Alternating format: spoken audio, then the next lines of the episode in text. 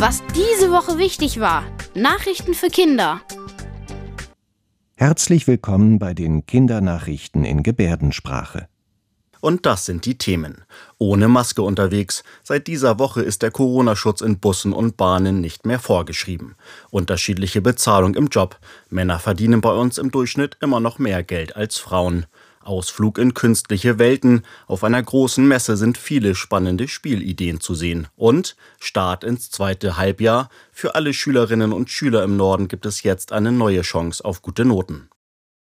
Ich habe gehört, dass man in Bus und Bahn in ganz Deutschland keine Maske mehr tragen muss. Ich habe heute Morgen, als ich mit dem Bus gefahren bin, gesehen, dass kaum noch Menschen eine Maske trugen. Ja, also nur sehr wenig Leute tragen Masken. Die Maske trägt man schon seit drei Jahren bis jetzt. Ja, so lange war die Corona-Maske fast immer mit dabei. Zwar musste man sie schon seit dem letzten Jahr nicht mehr unbedingt im Unterricht oder im Supermarkt tragen, aber in Bussen, Regionalbahnen und auch den Fernzügen war das meist noch vorgeschrieben. Doch jetzt heißt es, auf dem Weg zur Schule oder auf einer langen Bahnfahrt kann man sich die Maske sparen.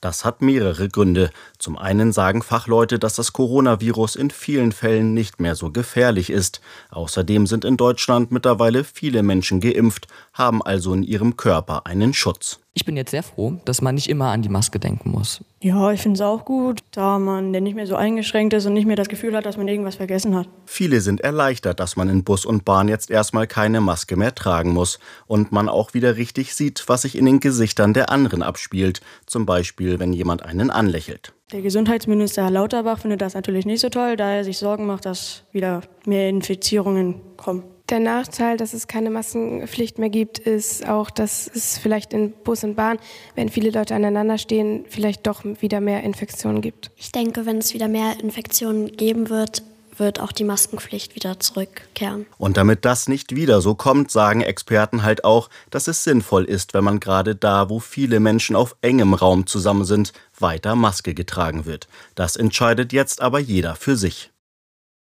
Ich habe gehört, dass Frauen im Job weniger verdienen als Männer. Frauen verdienen pro Stunde so 20 Euro und das sind 4 Euro weniger als Männer pro Stunde. Das sind also 18 Prozent. Das klingt unfair und viele sagen, das ist es auch.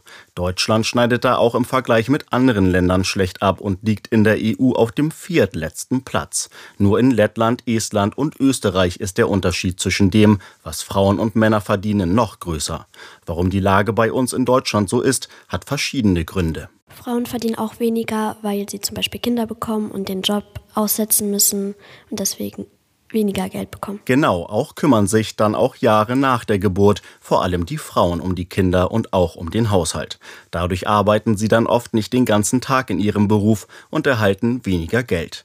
Außerdem haben Frauen häufiger Jobs, die nicht so gut bezahlt sind. Das ist zum Beispiel bei Erzieherinnen in den Kitas so oder bei Pflegerinnen im Krankenhaus. Eine gute Nachricht ist aber, dass die Lücke in den vergangenen Jahren schon kleiner geworden ist. In Nürnberg werden zurzeit viele Spiele vorgestellt. Dort kommen viele Hersteller aus aller Welt hin. Ich finde, es ist eine schöne Sache, wenn Leute aus aller Welt sich irgendwo treffen und Spielsachen vorstellen. Auch gerade zu solchen Zeiten eine schöne Ablenkung. Mehr als 2000 Firmen aus fast 70 Ländern zeigen da in Nürnberg ihre Spielzeuge. Es ist die größte Spielwarenmesse der Welt. Und man kann viel entdecken und sich so manches merken als kleine Überraschung zu Ostern oder als Geburtstagsgeschenk. Auf der Spielwarenmesse gibt es gerade ganz viele Retro-Spielwaren. Das sind alte Spielwaren, die gerade wieder gefragt sind. Dort werden auch Brettspiele und Konsolenspiele ausgestellt. Von Lego Duplo bis zur AR-Technik ist alles dabei. Bei der AR-Technik handelt es sich um ein Zusammenspiel von der wirklichen und einer digitalen, also einer künstlichen Computerwelt.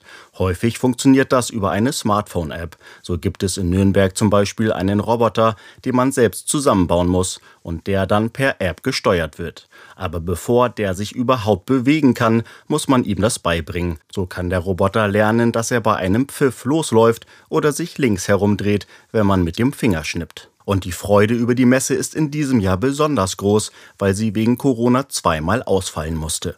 Für die Spielzeughersteller war die Pandemie aber auch nicht nur schlecht. Weil die Menschen so viel zu Hause waren, haben sie im Vergleich viele Spielsachen und Spiele gekauft. An allen Schulen bei uns im Norden hat es jetzt Zeugnisse gegeben.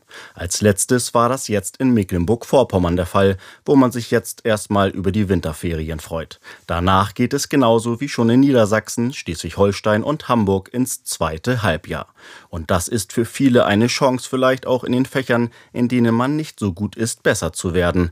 Habt ihr Tipps und Tricks, wie das klappen könnte? Mein Tipp sind zum Beispiel auch Lern-Apps. Da kann man dann gucken, wie stehe ich in dem Fach und kann sich dann dementsprechend auch auf Einzelheiten vorbereiten. Mein Tipp ist, wenn man jetzt ohne Handy, Internet, was weiß ich lernt, nicht nur das auswendig zu lernen, sondern einfach mal abfragen. Mein Tipp wäre, mit seinen Eltern zu lernen, da die auch einiges sehr gut erklären können. Mir fiel es früher total schwer, Vokabeln zu lernen. Auch das Vokabelheft fand ich nicht so ansprechend. Dafür gibt es aber auch Apps. Und seit ich diese Vokabeltrainer-Apps habe, schreibe ich einen Vokabeltest und noch Einsen und Zweien. Das waren die Kindernachrichten in Gebärdensprache. Bis zum nächsten Mal.